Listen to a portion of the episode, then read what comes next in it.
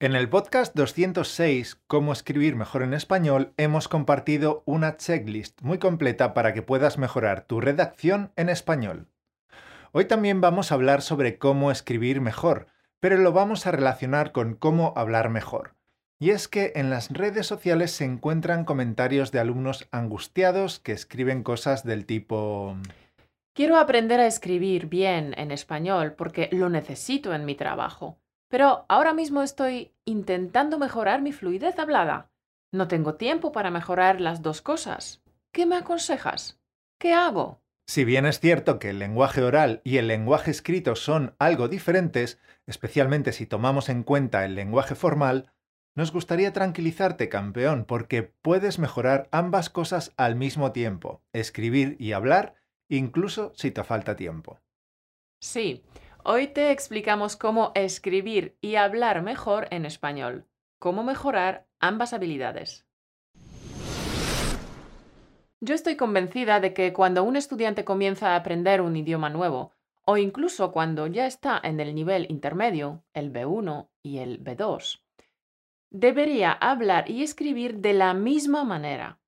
Para mí es una regla básica. De hecho, considero un error que un alumno intente hablar distinto de cómo escribe. Como regla básica, un estudiante debería intentar expresarse oralmente y por escrito de la misma manera. Esta regla básica tiene dos excepciones. Uno, Los alumnos de nivel avanzado deberían manejar el lenguaje escrito con soltura. Y dos, también en el mundo laboral y académico es necesario manejar el lenguaje escrito. Estoy de acuerdo contigo, Caro. El estudiante principiante e intermedio debería hablar y escribir de la misma manera. ¿Por qué? Porque de esta manera se acelera muchísimo el viaje hacia la fluidez. Simplemente los alumnos que llevan a la práctica esta regla básica consiguen la fluidez mucho más rápido.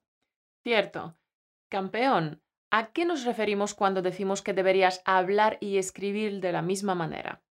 Hasta que domines el español, intenta hablar como escribes y escribir como hablas. Para ello te recomendamos que sigas las pautas que te indicamos a continuación. 1. Construye frases sencillas, cortas pero completas. Piensa en el idioma como en el Lego. Las piezas simples construyen bloques más complejos y estos se juntan con otros bloques complejos.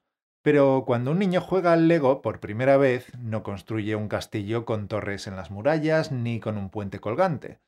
No, un niño empieza a construir una casita de cuatro paredes. Luego, con el tiempo, empieza a construir edificios más complejos. Sé como este niño pequeño. Construye tus frases sencillas, cortas, pero completas. 2. Evita coloquialismos, frases hechas, barbarismos, jergas, vulgarismos, muletillas, expresiones callejeras, palabras malsonantes y frases sin terminar. Sí, los nativos los usan mucho, pero tu nivel de maestría de español es demasiado bajo para dominar estas expresiones y usarlas correctamente. No tienes una base lo suficientemente sólida en el español. Primero tienes que escuchar mucho para identificar correctamente expresiones coloquiales y entenderlas entender todo su significado, los matices y también lo implícito. Es mejor si evitas las expresiones callejeras hasta que seas lo suficientemente fluido y estés realmente seguro de saber cuándo usarlas. Pero además hay que decir que todas estas cosas que has mencionado, Caro, son en realidad vicios que los nativos intentan erradicar de su habla. Solo hay que ver la ingente cantidad de vídeos en YouTube y la cantidad de profesionales que enseñan a expresarse mejor, a articular los pensamientos. Entonces, campeón, ¿para qué vas a aprender a hablar mal si luego tendrás que esforzarte, como los nativos, para rectificar estos vicios de tu habla? Además, como dice Caro, no tienes una base lo suficientemente sólida en español y muchas veces conseguirás un efecto opuesto. Si usas el lenguaje familiar mal, chirría demasiado, no suena natural. O incluso podrías mezclar varias expresiones de tal manera que ni siquiera se entienda qué quieres decir. Figura, es mejor que te expreses con frases cortas y con un vocabulario común que dominas. Si lo haces así, créeme que tanto los nativos como tú mismo disfrutaréis mucho más de la conversación. Sí, Y has mencionado un problema que surge cuando un alumno se lanza demasiado pronto a imitar el lenguaje callejero. Una mezcla extraña de expresiones que no se comprenden. Otra cosa que ocurre a menudo es el orden equivocado de palabras, la elección desacertada de palabras, tiempos verbales erróneos, construcciones sintácticas extrañas, calcos de la lengua materna. Y todo esto ocurre porque el alumno intenta expresarse igual que los nativos sin tener bases sólidas. Sí, y es muy recomendable que el estudiante entienda el lenguaje callejero, el lenguaje hablado, pero es una idea pésima querer imitarlo tan pronto. A la mayoría de los nativos les hace gracia oír cómo un extranjero habla como un macarra mientras toman un par de cervezas en un bar, pero hablar así no le llevará lejos en una universidad, en el examen oficial de idiomas, en una entrevista de trabajo o hablando con los clientes. Hablar así descalifica, desacredita a un extranjero. Es un obstáculo, no una ventaja. Es un error enseñar así los idiomas. Eso perjudica al alumno. Es un error convencer a los alumnos de que deban hablar de esta manera. Y el efecto que produce es muy similar a cuando los adultos hablan con los adolescentes intentando parecer cool. ¿Qué pasa con esa vasca de listín? ¡Eh, ¡Dabuten mogollón! Bueno, bueno, oye, ¿de qué va la movida, no? Eh, aquí tenéis a vuestro viejo para que se eche un cable. ¿Qué? ¿Me enrollo o no me enrollo? ¿Pero qué pasa, papá? ¿Te estás preparando para entrar en la banda del vaquilla? Campeón, si tu lenguaje hablado es similar a tu escritura, se fortalecerán el uno al otro. Además, es mucho más sencillo corregir lo que escribes que lo que dices, porque simplemente lo que escribes queda registrado en el papel. Lo puedes releer, reescribir, corregir lo que hace falta, cambiar el orden de las frases para que el texto sea más coherente y de esta manera mejorar tu nivel y tu fluidez. Si tu lenguaje hablado es similar a tu escritura, entonces las correcciones que hagas de tus escritos también se aplicarán a tu español hablado. Las mismas oraciones que uses en el español hablado las podrás usar en el español escrito. Escribir también cura una enfermedad crónica de la lengua hablada, la pobreza léxica. Sí, la pobreza léxica. Cuando hablamos no nos damos cuenta de que repetimos constantemente las mismas palabras o que usamos palabras insípidas. Me refiero a palabras como cosa, bueno, hacer, dar, decir, que son demasiado simples. No es lo mismo dar lástima que inspirar lástima, ni dar golpes que propinar golpes. Lo dicho, campeón, recuerda que si tu lenguaje hablado es similar a tu escritura, se fortalecerán el uno al otro. Escribir es una excelente manera de practicar el uso correcto del español. Cuando escribes tienes tiempo para pensar, estructurar tu discurso, expresarte con cuidado, Mientras que al participar en una conversación hay más presión, más estrés, no tienes tiempo para pensar y necesitas ser más espontáneo, más rápido. En cuanto a escribir, tenemos unos consejos para ti. El primero es evidente, escribe con regularidad. Si quieres expresarte correctamente en español y con fluidez, te recomendamos que escribas con regularidad, aunque solo sea un poco cada vez. Tómate el tiempo, cuando escribas, tómate el tiempo para hacerlo bien. Haz un plan de lo que vas a escribir. Si no organizas tus pensamientos de antemano, lo que escribas difícilmente tendrá sentido. Verifica la ortografía.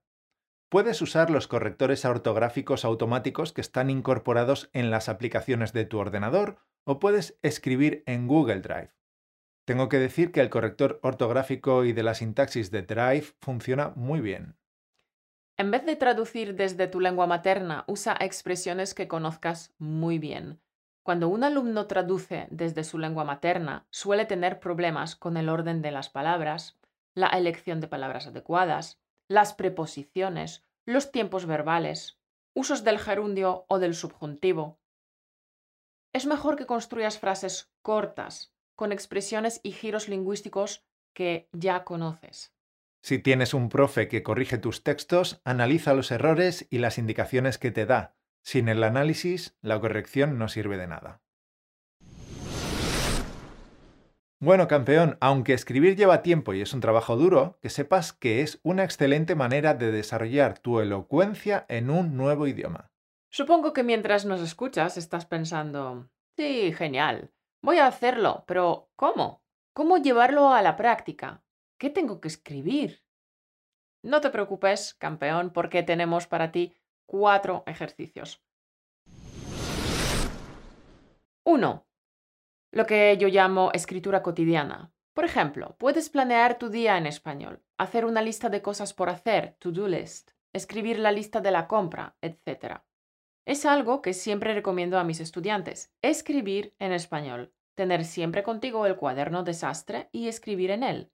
Ir apuntando todo lo que pasa en tu vida en español. Es una manera sencilla pero efectiva de practicar tu español y de activar tu vocabulario pasivo. Es fácil de hacer y es muy barato. Solo hace falta papel y boli. Y que te lo propongas. Así de fácil. Ten siempre contigo tu cuaderno desastre. Tenlo siempre a mano porque así te aseguras de que vas a practicar español todos los días.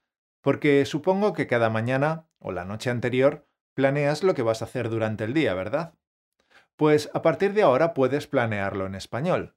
Fíjate que incluso si estás muy ocupado en tu día a día y no tienes tiempo para estudiar español, al menos dedicarás esos cinco minutitos para escribir en español.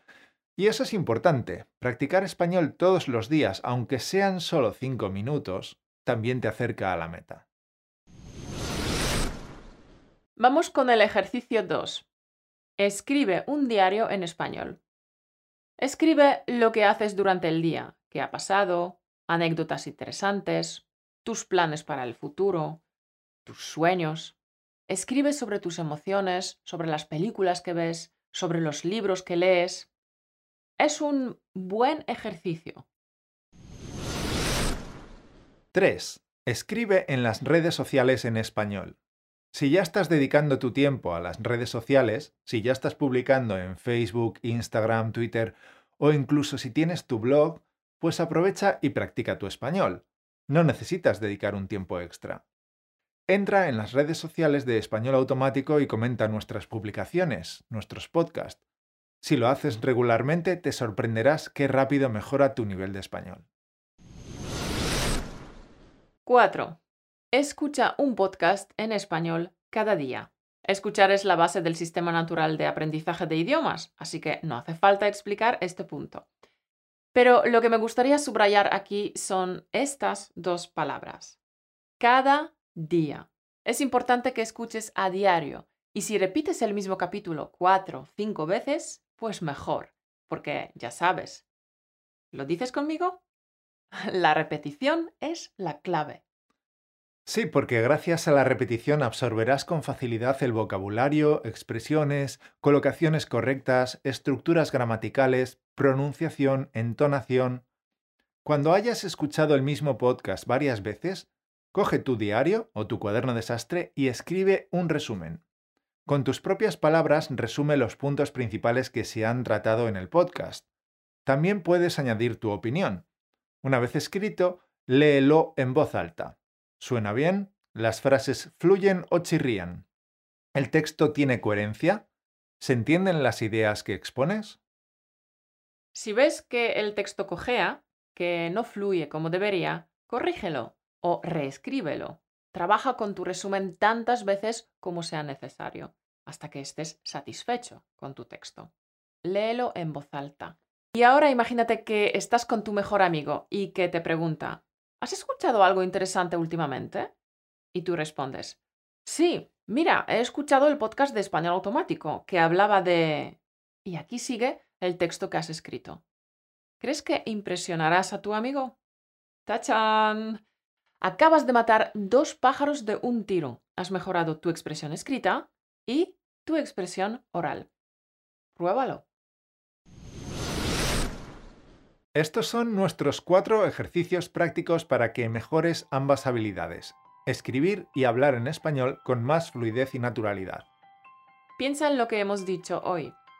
Si tu lenguaje hablado es similar a tu escritura, se fortalecerán el uno al otro. Campeón.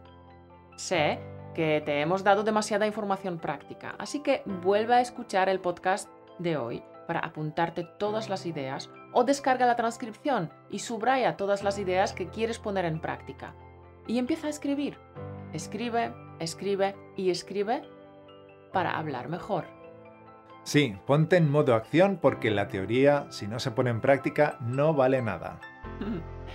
y colorín colorado, este podcast se ha acabado. Esperamos que haya sido de gran ayuda para ti.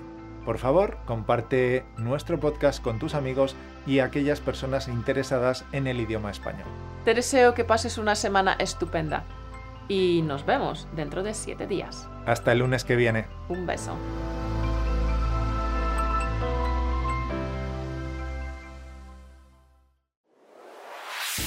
Gracias por escucharnos.